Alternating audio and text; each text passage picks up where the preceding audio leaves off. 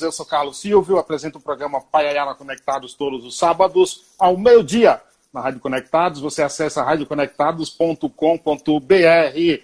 Pode acompanhar também os nossos podcasts. Estamos nas seguintes plataformas: no Spotify, Deezer, Cashbox, Google Podcast, Apple Podcast. Também tem tudo, tudo no site exclusivo do programa, que é paiaianaconectados.com.br. Hoje, 14 de julho, edição de número 111 do Em Quarentena. Já passaram por aqui 110 entrevistados nessa série aí que começou a, no período de pandemia. Sejam todos bem-vindos. Todos os dias passam por aqui, passa por aqui uma pessoa importante, uma personalidade importante para falar de coisas importantes. Hoje não é diferente. Recebo aqui com maior satisfação, ela que é produtora de cinema no mercado há mais de 30 anos, com mais de 20 filmes em seu portfólio, acumula experiências em várias áreas do cinema e televisão, também incluindo roteiro e dire direção e distribuição. Foi diretora comercial da Rio Filme, conduzindo o lançamento de mais de 30 filmes, entre eles Terra Estrangeira. Ministrou aulas na, de produção em diversas instituições, inclusive nos programas de pós-graduação da Fundação Getúlio Vargas e da Faculdades Integradas Hélio Afonso, ambas no Rio de Janeiro. Maria Caritó é o seu mais novo é, trabalho, que tem como protagonizadora Lília Cabral. E a sua produção também faz parte da empresa da qual ela é fundadora, é, a EH Filmes. Elisa Tolomelli, seja bem-vinda e obrigado por aceitação do convite. Você fala de onde nesse momento? Eu estou no Rio de Janeiro. Rio de Janeiro, cidade maravilhosa, que beleza, é, que eu maravilha. moro aqui, né? Moro Carioca. aqui, minha empresa aqui. Carioca da Gema? Não, eu sou carioca da Clara, na verdade. Porque eu sou do, eu sou do interior do Rio. Sou do É, essa- interior do Rio. Então eu sou essa- carioca da Clara. Essa eu gostei. O, o teu mais novo filme, é essa produção aí é, é Maria de Caritó 2019, é isso? Maria do Caritó. Maria do Caritó. Sim. É, eu lancei em novembro do ano passado. Eu estava assistindo, rapaz, algumas, algumas imagens desse seu, dessa sua produção e algumas coisas me chamaram a atenção. Uma, uma delas, é, parte da filmagem foi feita num, num circo. Sim. no circo. E eu lembro lá na Bahia que eu ia no, no- no circo e era da- daquele mesmo jeito, a, a- a- a arquibancada das pessoas. Como é que foi escolher aquele local ali? Então, na verdade, é o seguinte: nós achamos um circo, nós filmamos no interior de Minas, ali nos arredores de Cataguases, sabe? Uma cidadezinha bem pequena chamada Piacatuba. E essa região onde estava o circo era uma cidade chamada Sinimbu, um lugarejo, na verdade, um nada, um nada bem pequenininho chamado Sinimbu.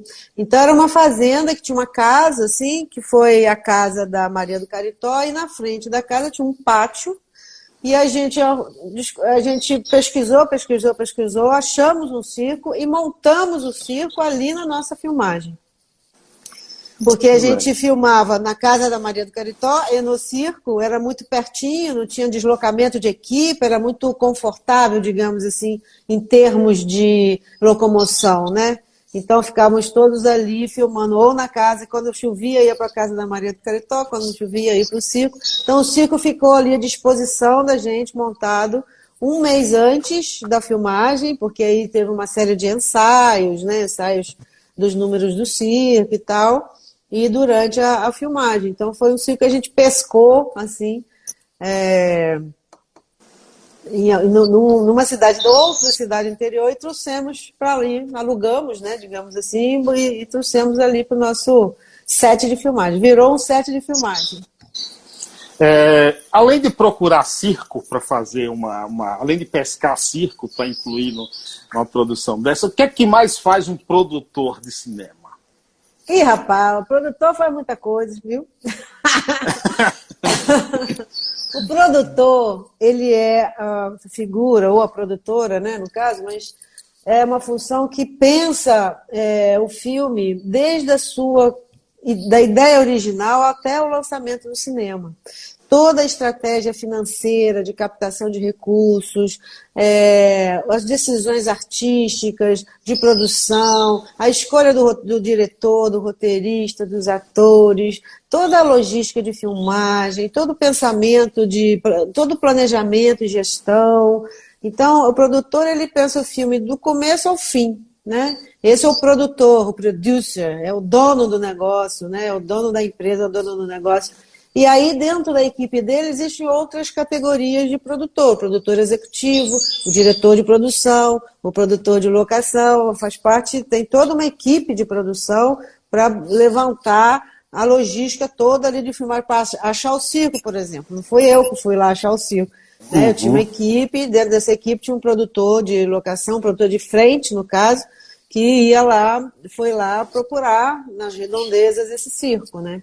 Então, o produtor, como eu, assim, é, é quem, é quem é, faz do sonho a realidade. Ele realiza sonhos. Né? Então, se você tem uma ideia, quer fazer um filme, uma série de TV, a primeira coisa que você tem que fazer é procurar um produtor. É ele eu, que vai viabilizar, uma, eu tenho uma ideia, fazer viu? a sua ideia virar, virar realidade. Vou te dar uma ideia agora para você fazer um filme. Já ouviu falar no Paiaiá? Nunca ouvi falar do paiaiá. Era a pergunta que eu ia te falar. O que é paiaiá? Boa, boa. Bom, então, antes de você me perguntar, eu antecipo. Paiaiá, São José do Paiaiá, é um povoado na Bahia, município de Nova Açores. É, estamos localizados ali no nordeste da Bahia, próximo também à divisa com Sergipe, a 225 quilômetros de Salvador, tá? E nesse povoado, que tem apenas três ruas, 600 moradores, nós temos a maior biblioteca comunitária do mundo, com 130 mil livros. Te dei já uma, uma ideia para um filme opa. aí. Benza a Deus. É, te dei ideia para um, um, um filme. Você falou que o produtor faz tudo isso aí. Nesse, no, no Maria do Caritó, se não me engano, eu, vou, eu vi você falando que naquela gravação lá do circo, é, ali foram cerca de 300 pessoas né, que participaram daquela Sim. filmagem ali.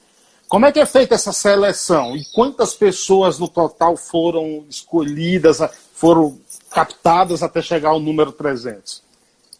Então, o que aconteceu foi o seguinte: nós filmamos nessa cidade pequena, Piacatuba, que tem 700 pessoas, né?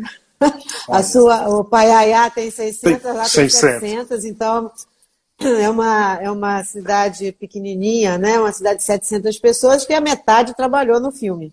Ou trabalhou como figuração, ou trabalhou porque fazia, trabalhava no catering para alimentar a equipe, ou a gente alugava as casas deles, ou eles trabalhavam na equipe de arte, todo mundo se envolveu fazer filme de locação, filme fora do Rio, fora da cidade da gente, é muito legal, porque você começa a conhecer aquele, né, uma, uma outra, uma outra cultura, né, um outro tipo de gente. É bem, é bem bom. Então, aquelas pessoas começaram a fazer parte do nosso dia a dia. Então, assim, como é que nós achamos? Nós achamos porque a gente estava ali na cidade, fizemos uma seleção, uma inscrição, todo mundo que queria fazer figuração foi, e uma das melhores figurações que eu posso te dizer que eu já tive na vida. Porque é era mesmo? uma figuração, é uma figuração autêntica, sabe? Ninguém ali estava interpretando, eles estavam sendo eles mesmos. E, e eles ajudavam muito, por exemplo, como é que você acha que a gente faz para maquiar, vestir e fazer o cabelo de 300 pessoas que você viu a cena, você vê que todos eles estão ali, né? Chega o circo na cidade, numa cidade pequena, é um acontecimento mesmo, porque o filme é feito e, e, e é, é, não, não, tem uma data, mas em tempo que não tinha nem televisão, né? Então, quando o circo chegava, era uma atividade cultural que todo mundo ia ver, então todo mundo arrumava, penteava o cabelo, passava perfume e ia para o circo, né? Então, as próprias pessoas se ajudavam a se pentear, elas mesmas já se penteavam, já se maquiavam, já sabiam a roupa que estavam vestidas, sabe? É, foi muito, muito legal. Mas a, aquela figuração é basicamente 100% a, a figuração, os moradores da cidade. Que legal, que legal.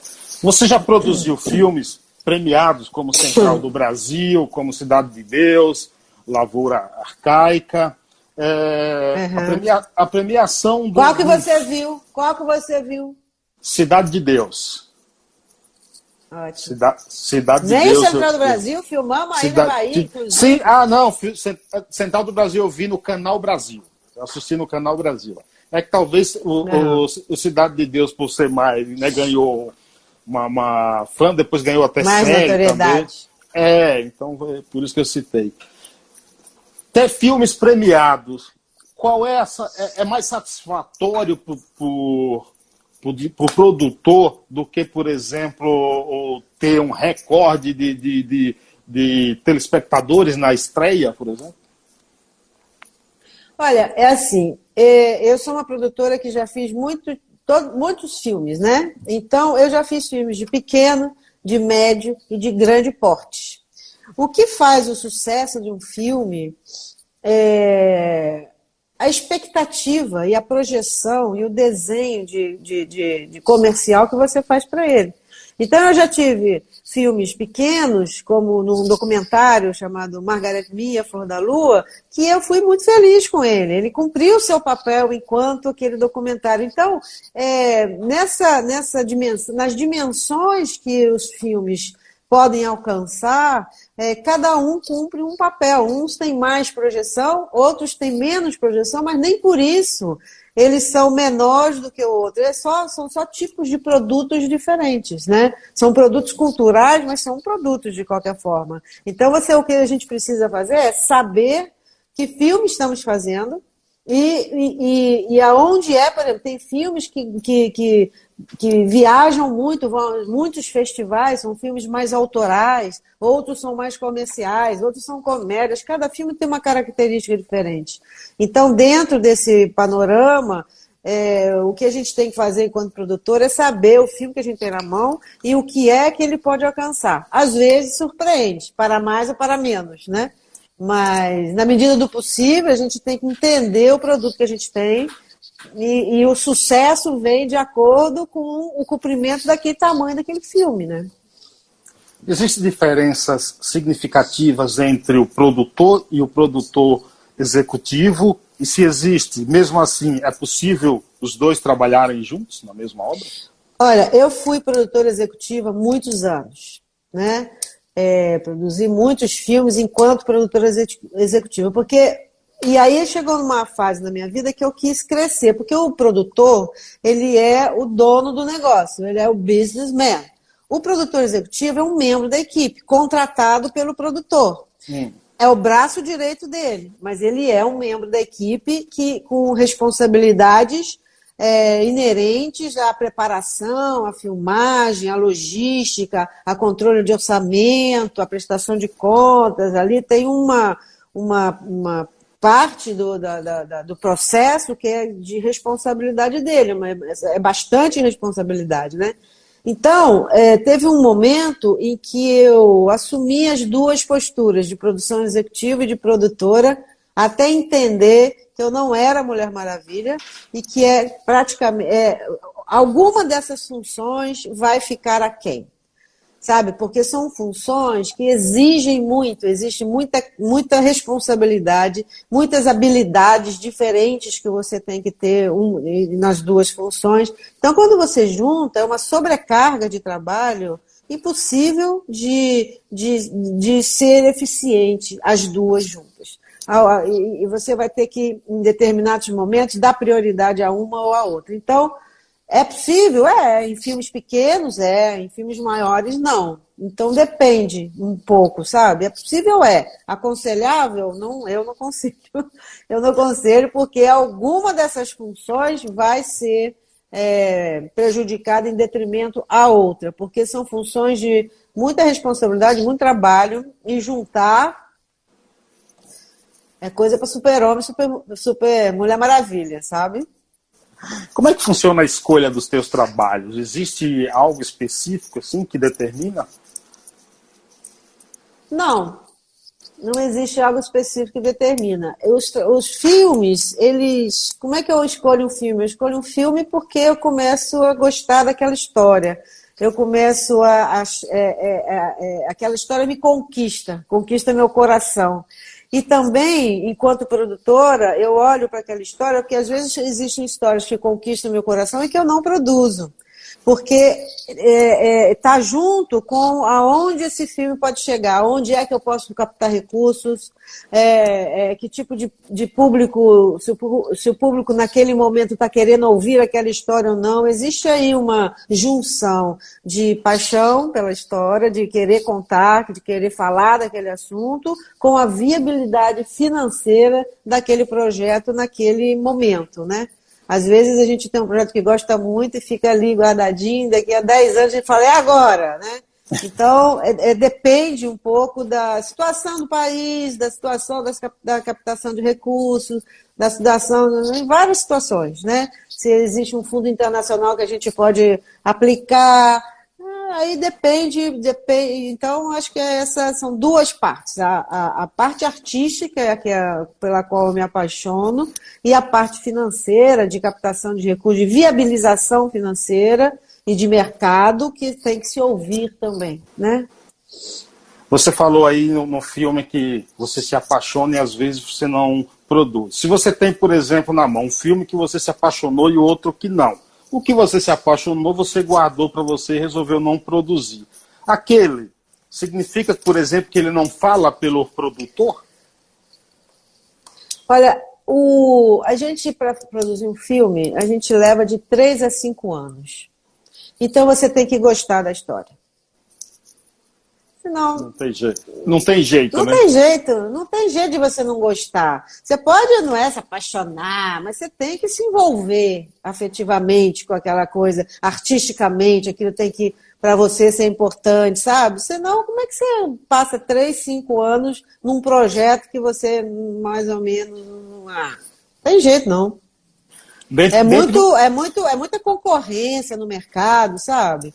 É muito você tem que ter um projeto que você goste, que você acredite na potência dele, na potência artística ou na potência de mercado, qualquer potência, mas ele tem que ter uma potência, porque senão você não consegue competir no mercado.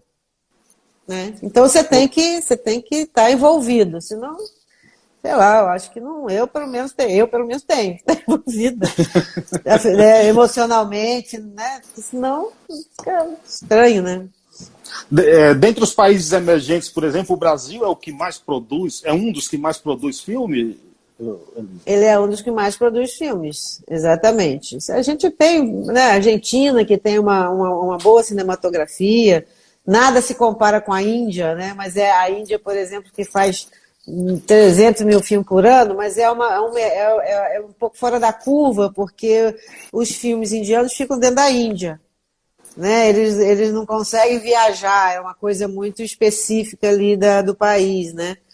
Então, a, a, gente produz muito, a gente produz 150 filmes por ano, 100 filmes por ano. Agora, com, junta filme com o céu, nós temos cerca de 100 produções paradas por conta da pandemia. Então, você vê que tem a nossa produção e o nosso mercado, o mercado audiovisual, eu sou bastante otimista em relação a ele, porque apesar da gente estar passando um momento difícil é, em termos de verbas públicas, né, nós e o, vários, vários setores do, do, do, Brasil estão passando por dificuldades por conta de, de decisões de governo, é, existe todo um outro mercado, que é o mercado do streaming, é o mercado da internet, é o mercado de o mundo é, o mundo é audiovisual, né? O mundo, todo mundo está com o celular na, na frente consumindo um conteúdo. 80% do tráfego de internet é audiovisual.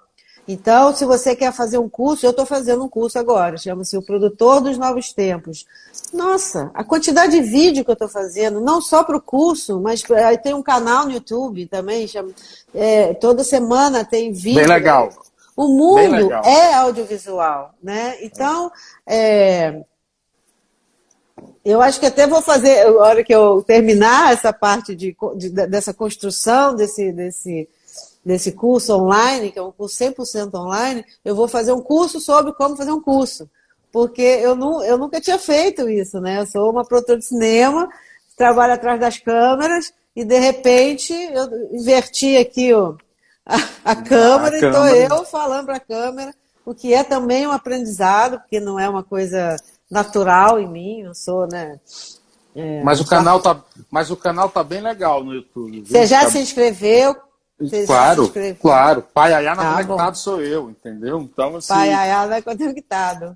É, tá convido, bem legal. Convido aos nossos ouvintes para ir lá no meu, no meu canal no YouTube, Elisa Tolomelli. Bem, bem porque legal. lá tem muitos vídeos gratuitos de informações sobre cinema, de como é que funciona é, o processo, né? E quem quiser estudar um pouquinho mais, quem tiver de fato interesse em fazer qualquer coisa audiovisual, tem o meu curso aí que vai estrear daqui a pouco, chamado O Produtor dos Novos Tempos. A quem Patrícia quiser ir lá. A Patrícia Viana está perguntando aqui o endereço do canal. o endereço do canal é só botar Elisa Tolomelli, que entra. E o endereço do curso é elisatolomelli.com.br. É Elisa Tolomelli para lá, Elisa Tolomelli para cá. É um italiano Nunca tanto que... meu nome ser falado. É italiano. Italiano, italiano da Bolonha. Itali... É, Bolonha, muito bom, muito bom. Elisa, você falou aí na quantidade de, de, de filmes que o Brasil produz. Você acha que o telespectador brasileiro é, brasileiro, você acha que o telespectador ele está um tanto quanto distante das produções brasileiras? E eu acrescento, existe um certo preconceito é, contra filme nacional? Eu acho que já passou esse tempo, sabe? Eu acho que esse. Eu acho que tem gente que gosta, tem gente que não gosta, mas preconceito. Preconceito, sei lá, preconceito se tem, né? Contra cinema, contra negros, contra gay, né? Preconceito tá aí no Brasil, né? Muito enraigado. Mas eu, eu acho que o cinema brasileiro, ele ele veio nos últimos anos ganhando uma importância grande internacionalmente falando e ele conquistou o público. A gente tem estava, né, antes de pandemia e tal, fazendo bilheteria, né, fazendo bilheteria, uhum. ganhando prêmio em Cannes, nos festivais, no Sundance, etc. Então a gente tem uma cinematografia. Agora estamos nas, nas, nas é, nas, nos canais de streaming com as nossas séries, né? Teve uma série brasileira chamada 3%, não sei se você viu. Não cheguei é, da, é brasileira na Netflix, que foi a, a série não americana mais vista, vista nos Estados Unidos, entendeu? Então, assim, a gente tem uma produção, é, muitas vezes nas minhas aulas ou nas lives, assim, eu tenho umas lives com alunos, né? É, eles me perguntam é, como é que está o mercado, né? É, para os técnicos mesmo, né? Como é que está o mercado? Eu falei, está indo bem. Nós, a gente tem 100 produções paradas. Olha quanta gente essas 100 produções é, emprega. Né? É só deixar voltar. Acho que a gente foi atropelado, todo mundo, né? Por essa sim, pandemia. Sim. Mas vai passar, já estamos fazendo é, o teatro está voltando com um novo formato, é um teatro que você agora assiste é, é, online, paga 10 reais e assiste online, escolhe inclusive os ângulos que você quer, se você quer um plano geral, se você quer o close de um ator ou de outro ator. A gente vai se virando, o mundo não para. Eu acho que depois dessa pandemia ninguém vai ser igual é, mas, assim, não, não, não vai ser igual. Eu não acredito que o ser humano vai mudar por causa de pandemia, não acredito mesmo, mas eu acho que o mundo vai mudar. Né? O mundo eu acho que vai ser mais, mais, mais online. Com certeza aprendemos a fazer é, reuniões com uma, duas, três, dez, quinze pessoas online. Eu, e, e que é uma coisa espetacular, porque eu faço, né? A gente pode fazer uma reunião. Eu aqui, você na Bahia, outro em Israel, outro em Los Angeles, está claro. todo mundo ali, todo mundo conectado. Isso é um espetáculo, eu acho. Ninguém está mais distante, eu acho, viu? Ninguém está é, mais distante de eu ninguém. Eu acho que nada, nada substitui uma, o, o contato pessoal. Mas tem muita reunião que a gente não precisa fazer presencial. Faz presencial, Escolhe uma aqui, outra ali, outra ali. O resto, no dia a dia.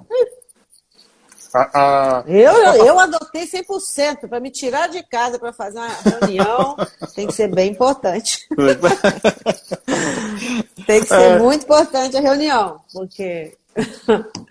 tá no, tem que tá, tá no conforto do, do, do do celular. Me diz o seguinte, as plataformas de streaming, elas, de fato, acho que são um mundo sem volta, mas vieram pra, mais para ajudar ou não o mercado audiovisual? Eu acho que veio para ajudar, com certeza absoluta. O, o mercado de streaming, existe muito essa discussão sobre é, cinema, né? Se vai acabar com o cinema, se não vai acabar com o cinema, qual é a competição. Eu não acho que compete, eu acho que soma, eu acho que agrega. Aumentou consideravelmente o mercado audiovisual, o mercado de trabalho audiovisual, com o implemento da, da, da, das séries de TV, tanto para as TVs a cabo quanto para o streaming. Então, é, eu, eu não vejo concorrência, eu vejo soma, sabe? Eu acho que para a gente é muito bom, para o mercado é muito bom. Principalmente para os técnicos, né? Você vai pegar, fazer uma série, uma série leva, sei lá, seis meses para filmar, mais a preparação. Então, se você pega uma série, você tem quase um ano inteiro empregado num, num determinado produto, e depois já emenda com outro produto. Enfim, o mercado estava, é, né? A hora que acabar essa pandemia, e vai voltar também a, a, crescer novamente. Eu sou, eu não vejo problema nenhum nisso. Você tem medo que a Ancine seja extinta? Teme isso aí? Olha, eu vi a, uma canetada do Collor destruir, acabar, fechar a Embrafilme, né? Estava começando no cinema naquela época mas eu já vi essa história. E o que aconteceu foi que acabou o Embrafilme, ficamos em muitos maus lençóis, todo mundo da área, e aos poucos foi voltando, e nosso cinema só cresceu, nosso mercado só cresceu. Eu acho hoje mais difícil dar uma canetada, Nancy. Hoje a gente está mais conectado, hoje a gente está mais, todo mundo sabe, todo, é, entendeu? Eu acho hoje mais, mais. É possível? É possível. É possível. Acho mais difícil, mas é possível. E eu acho que vai passar também, que né, é, uma, é uma outra pandemia, né? São pandemias que aparecem na vida da gente, né? Então eu acho que vai passar, eu acho que a gente vai, daqui a pouco passa também. É, é muito triste, eu acho triste, porque a gente estava vindo num processo de crescimento, né? Que deu uma parada no mercado, e para um determinado tipo de projeto, de produto, é, faz muita falta a verba pública, faz muita falta. Temos um outro mercado aqui de verba privada, né, dos canais e dos, dos streaming, mas o dinheiro público faz muita falta. A gente ainda não tem uma, uma indústria audiovisual consolidada para viver. Só isso não tem, a França não tem, só os Estados Unidos tem. Porque desde o começo tratou o, o cinema como uma como uma forma de propaganda, né? uma propaganda do way of life, uma propaganda de guerra. Desde os anos 20, o cinema ele foi tratado como um, como um produto mesmo, é, desde o começo. Então, ali o, cinema desenvolvido. Agora, você vai na França, tem apoio público. Você vai na Itália, tem apoio, apoio público. Você vai na Argentina, você vai em muitos países onde existe fomento do governo do, do, do, do dinheiro, porque é fomentar é, a cultura do país. Né? Não estamos jogando dinheiro fora, nós estamos fomentando a cultura e a indústria. A indústria criativa do Brasil é altíssima, ela gera PIB. Não é? Ninguém está fazendo favor para a gente, não. A gente dá emprego, a gente dá é, é, empregos diretos, empregos indiretos, a gente faz parte da economia. A indústria é, audiovisual paga mais imposto. Isso junta. Audiovisual não, a indústria criativa, aí junta o show, junta teatro, cinema, etc., mais do que a indústria do café. Então vai lá e acaba com a indústria do café, então. Se é para acabar com alguma coisa, que a gente paga, dá mais imposto ao governo do que a indústria do café. Então ninguém está fazendo nenhum favor para a gente, não. Isso é, é, investir na cultura de um país, seja no cinema, seja qualquer tipo de arte, né? é fortalecer o país. Você tem acompanhado aí o debate entre o, entre o governo e principalmente ele falando de lei Rouanet, é, arrecadação, há muita, muitas críticas por parte do, do governo, que às vezes só o, o, as grandes produções conseguem arrecadação de recursos através da, da lei Rouanet você vê uma outra forma que pudesse beneficiar também aquele, vamos chamar aqui de pequeno produtor audiovisual? Então, nós do audiovisual, nós não, nós não somos é, Lei Rouanet. É, nós não temos nada a ver com a Lei Rouanet. Uhum. A Lei Rouanet, ela faz parte da Lei Rouanet né, de captação de recursos, de fomento. O teatro, todas as outras artes. O teatro, a música, artes plásticas e tal. O cinema, ele tem uma uma, uma é, leis próprias, né? através da Ancine, tem várias leis, artigo 1 artigo 3 não sei o quê, tem nada a ver com a Lei Rouanet. E dentro dessa política que vinha sendo feita até então, existiam editais, através da Ancine e dessas editais, que, que é, contemplavam não só o produtor que faz bilheteria, como o, jovem produtor, o jovem diretor, o jovem roteirista. Então, tinha editais que contemplavam toda a cadeia, contemplava cinema, contemplava TV, contemplava é, a indústria de, de, do cinema para a reforma de cinema, a técnica, e também os jovens produtores. Só que isso foi. É, acabou, né? Por enquanto não temos nada, não sai um edital há dois anos. Com, e os editais que a gente Unidos... venceu, e os editais que a gente venceu, eu tenho dois projetos vencidos é, que eu ganhei edital até hoje. Ninguém assina o contrato, ninguém faz nada, entendeu? Então, assim, deu uma parada, né? Mas o que eu estou querendo dizer é, a Lei Rouanet, a gente não tem a ver com a Lei Rouanet, e a lei do audiovisual, ela sim contempla os pequenos produtores em alguns editais específicos é, quando voltar de novo, todo mundo vai poder se inscrever.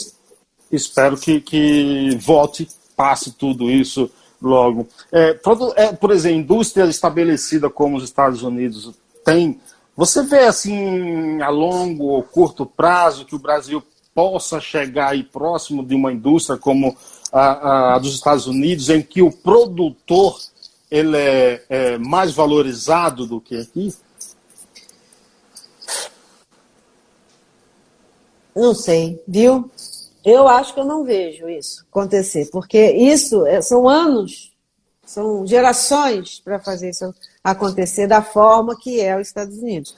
Nós aqui temos uma, uma história em que o cinema ele era conduzido é, pelo, por diretores. Eram, eram muito mais filmes de diretores na época da Embrafilme, né, naquela época, do que de produtores.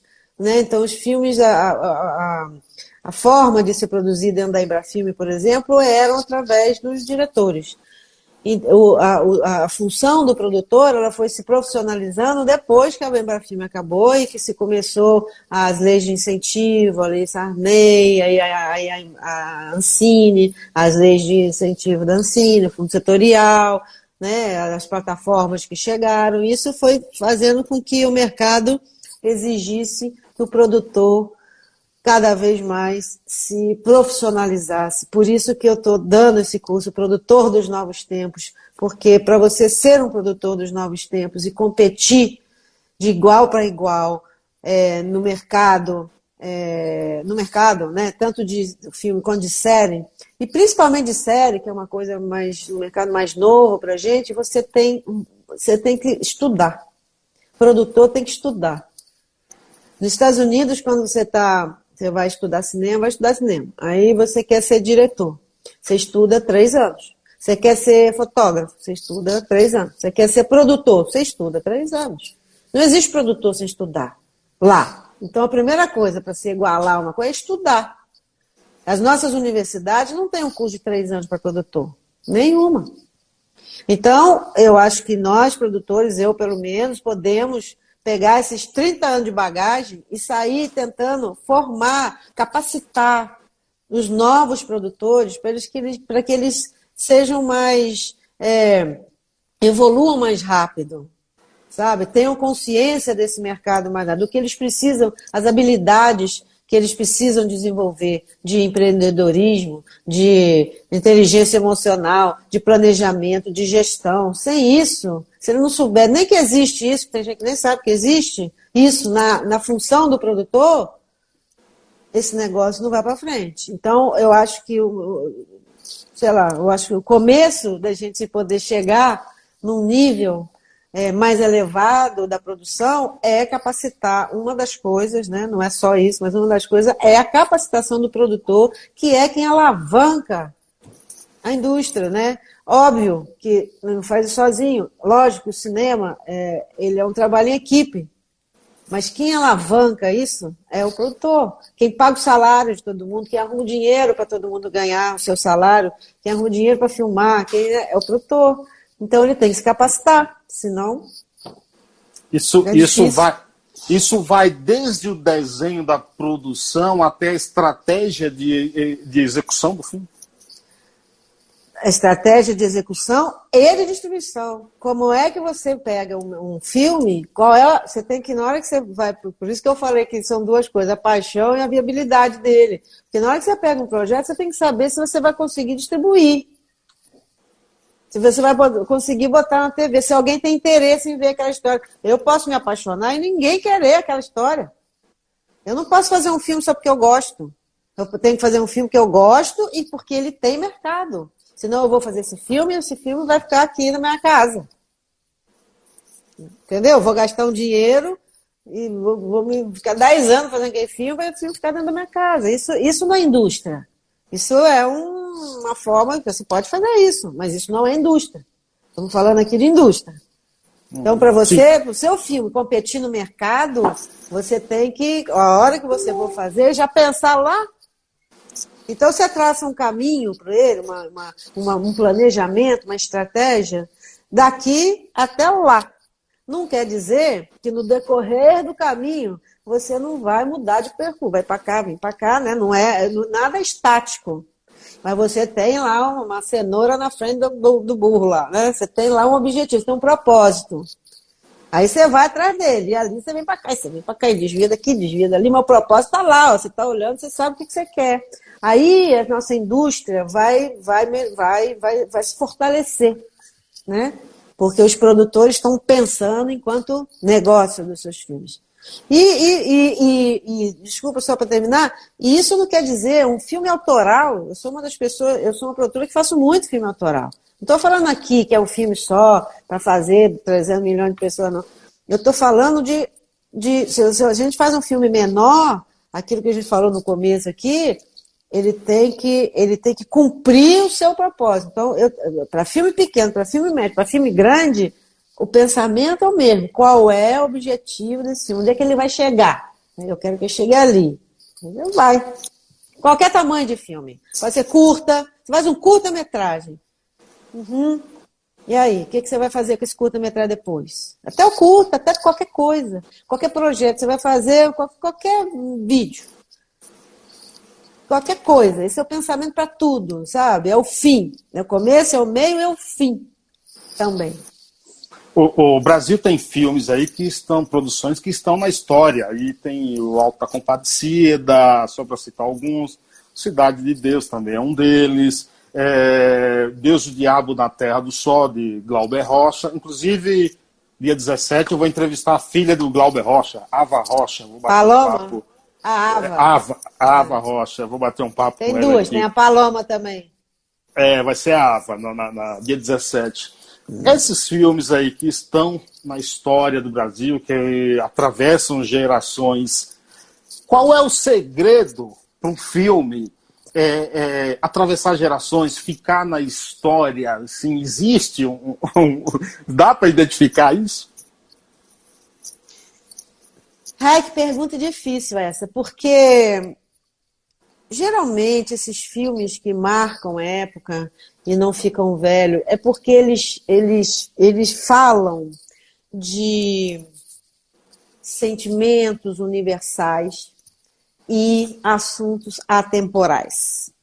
Geralmente é assim. Vou te dar um exemplo. O, eu faço um projeto nos Estados Unidos e anualmente eu vou lá, exibo um filme brasileiro na Universidade da Flórida, na outra universidade em Orlando, e a gente debate lá com os alunos e tal.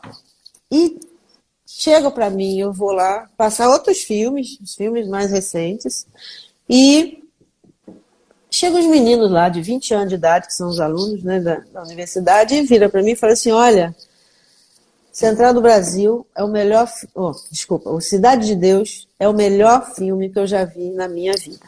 Esse menino de 20 anos, esses meninos de 20 anos, não tinham nascido na época do. lançou. O, o, o, ele tem 20 anos, o Cidade de Deus. Por que é que esse filme até hoje faz essa coisa? Porque ele tem ali, ele, ele, tem uma pegada, é um filme bom de pegada, e que fala de um tema que, se você pensar, até hoje é a mesma coisa, aliás, está né? É não, não, mudou, né? E, e as pessoas se interessam por esse tipo de assunto.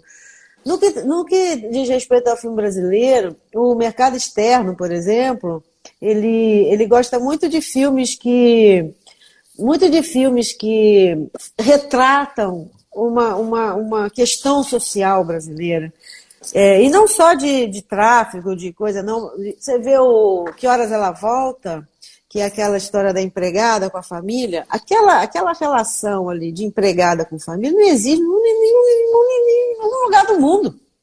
O filho da patroa ia dormir com a empregada ali quietinho e não ia dormir com a mãe. Aquela, aquela, aquela intimidade que a gente está acostumado aqui de ver, né? A funcionária chega, você beija, abraça, dá feliz aniversário. Não, não existe lá, né? Fora do mundo. Isso é uma peculiaridade, né? Então, esse tipo de, de, de, de comportamento social ou cultural, né? Ele é muito. Isso faz com que o filme viaje muito. Então, se o filme fala de emoção, se ele tem uma emoção eh, universal, aquelas emoções que a gente não. que a gente faz parte do ser humano e tem um assunto também que não fica velho, ele fica, né? Vira um clássico, né? Vira, vira exatamente. A, quem, o Giovanni Citelli diz aqui que Cidade de Deus é o melhor. Giovanni. É... Giovanni, é... meu conterrâneo, eu falei que eu era da cidade é, carioca da Clara. Da Clara. Eu sou de Volta Redonda, Giovanni, de lá. Oi, Giovanni. Aí, ó, Volta Redonda. A Mônica pergunta qual vai ser o curso. Ela não ouviu isso. O curso, qual vai ser o curso? O curso chama-se O Produtor dos Novos Tempos e você pode se inscrever lá no elisatolomelli.com.br. Vai lá que tem emenda, tem vídeo. Antes de você fazer o curso, não precisa fazer o, pagar logo, pagar, só vai vender a partir de 27, mas ali tem todas as, todas as, todas as informações sobre o curso. Rodrigo Hidalgo, jornalista da TV Bandeirantes, também entrou aqui. Grande abraço. Tony do Paiá, lá em Salvador, é, também ouvindo a gente o Maviael. Pô, que nome difícil esse, Maviael. Maviael. É. Maviael é de João Pessoa, ele é meu Paraíba. afiliado lá. Né? Olha que legal. É, nada Paraíba, tem gente aí de tudo quanto é lugar. Tem gente é de Brasília também, que é a Ma, Ma Tolomelli, minha prima, ó, Leonardo Tolomelli, meu primo. Oi, Léo. Família Miranda, tá aí, ó. Flávia, Flávia Miranda, Miranda, minha assessora de imprensa gente boa demais. É, Luiz Carlos por aqui, Leila Lopes. É, tem um monte de gente chegando aqui. O Robson também passou por aqui. É, gente, gente que gosta do, do, gente que gosta do, do cinema, e gente que gosta de é. filme, de ouvir, de ouvir falar. Aqui, ó. É, M. Tolomé dizendo aqui, te amo. Aqui, ó. Minha prima, Marrinha. É, ó, tá vendo aí? Recebendo aí o Leonardo Beijo. também, Leonardo Tolomelli também por Primo aqui. Primo também. Pronto, todo mundo, todo mundo mandando corações, beijos e abraços por enquanto. A, a, a, Família amorosa que eu tenho. Isso é, isso é gosto. Precisamos, estamos num tempo onde precisamos ter amor, ter carinho por, pelas pessoas. É, Dentro dessa tua longa história no cinema, produções aí várias e eternas já, é, o que te motiva? O que me motiva hoje? É, é a continuar. Olha, hoje eu, eu, eu, a minha vida se confunde com os filmes que eu fiz. Eu não sei separar a minha vida dos filmes, porque como a gente fica há muitos anos nos projetos, eles, eles fazem. É, é tudo amalgamado, é uma coisa junto com a outra. Eu não me vejo fora desse mercado ainda. Vou produzir agora um, um documentário chamado Porto Caribe, um documentário sobre música. É, tem vários projetos aí, enquanto a pandemia não vem, enquanto as coisas, né? Esse, esse, esse documentário eu vou filmar ano que vem, no começo do ano que vem. Estamos esperando a pandemia passar, já tenho o dinheiro para filmar, então a gente está só esperando passar mesmo. Então vamos fazer esse filme lá. Enquanto isso, eu estou fazendo aqui o curso para ficar 10. Hoje eu fiz, hoje eu fiz todo, eu vi todo o primeiro módulo, são três módulos eu vi o primeiro módulo, já consertei um monte de coisa, daqui a pouco ver de novo. E... Ah, tô nessa. Tô nessa há, agora. Há, há alguma produção aí na história que você olha e diz assim, esse eu gostaria de ter produzido? Brasileiro ou estrangeiro? Tem vários. Fica, fica a seu critério. Ai, meu Deus. Pô, sou ruim disso, viu? Porque tem tanta, tanta coisa que eu gosto. Outro dia me falou assim, qual é seu filme preferido? Eu falei, eu não vou falar não, porque eu gosto de tanto filme, não tem um preferido. Ah, eu gosto de não sei o quê, eu gosto de tanta coisa. Mas sei olhando lá. pelo Bom, lado... eu posso falar uma coisa... Não, eu vou, vou, te falar uma coisa agora que não é nem do cinema, mas eu queria ter participado, da, de ter produzido, ser a produtora do Grey's Anatomy. É mesmo? É eu, vi, eu vi as 15 temporadas do Grey's Anatomy porque eu queria entender é, por que é, o que é que faz uma série é, ter 15 temporadas, cada temporada de 25, 23, 24, 25 episódios. Eu falei, gente, o que, que, que, é? A mesma dúvida que você tem, a mesma pergunta, curiosidade, né? O que faz um filme ser clássico, eu queria saber o que faz uma série ter 15 temporadas, assim, né? E, e, é uma série que eu gosto muito, porque ela é muito bem amarrada, os personagens. Eu, na verdade, é um novelão. Uhum. Né? É, uma, é, uma, é uma série. É uma série que você acompanha a vida dos personagens e vai fazendo, aí um morre, o outro casa, o outro tem filho, você vai, você vai ficando ali naquele negócio, não conseguir parar essa, né, de fazer, eu falei, pô, eu queria fazer uma série assim, sabe, ter uma, de uma longevidade, né? Eu queria. É, por, vamos ver, por, vamos ver. Por, quem sabe, né? Quem sabe um dia. Agora, me, me, me diz uma coisa, é, um produtor de cinema, ele, você falou agora há pouco aí que um filme demora cerca de 3, 4 anos para ser, para chegar à conclusão final. O produtor ele elabora metas, por exemplo, ó, em 10 anos eu vou produzir 3, vou produzir 2 ou não?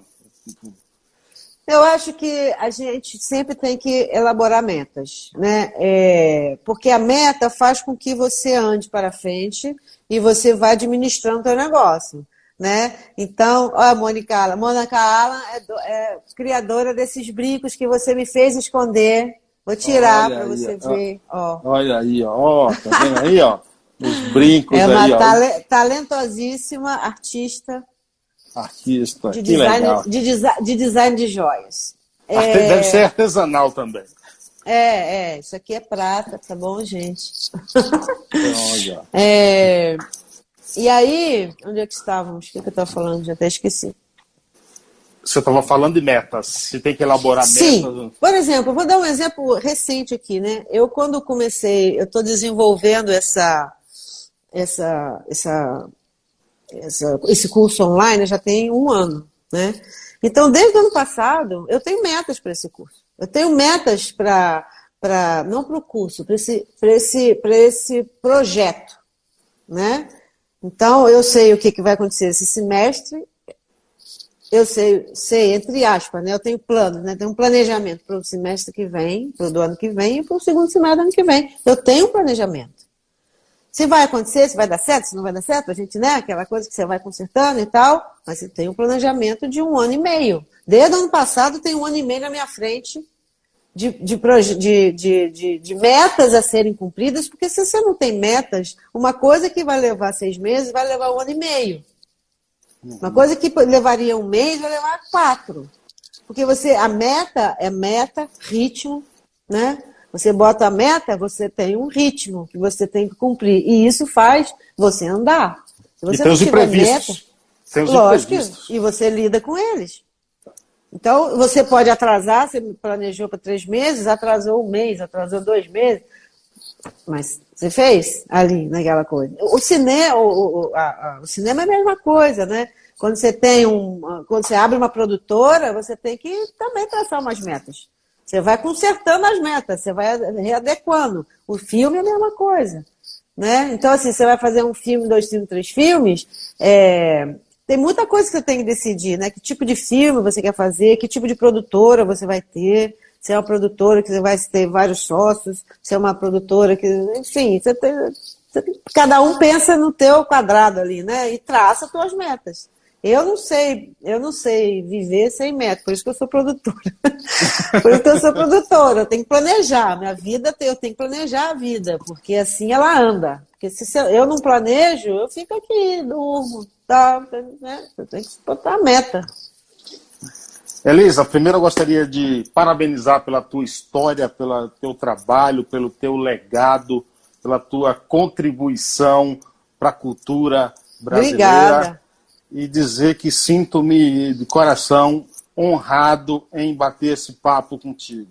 Gostaria As de agradecer horas. mesmo. Gostaria de agradecer mesmo. Fale aí novamente o teu site, o teu Instagram, o teu YouTube, para as pessoas ir lá, como ah. eu fiz é, e, YouTube é Elisa Tolomelli, Instagram é Elisa Tolomelli Oficial. E o curso, para vocês darem uma olhada, é elisatolomelli.com.br. E agradecer também é a Flávia, agradecer a Flávia Miranda, Miranda um doce Oi, de pessoa, Sim. simpatíssima. Muito obrigado. Obrigado, beleza? Obrigada, viu? Sempre. Até a próxima. Tchau, gente. Um abraço. Valeu, ah. gente. Obrigado a todos. Amanhã esse vídeo estará já no YouTube para todo mundo assistir. Um abraço. Tchau, tchau. Beleza. Tchau. Mais podcasts como este você encontra no site da Rádio Conectados, radioconectados.com.br ou no seu aplicativo de podcast favorito.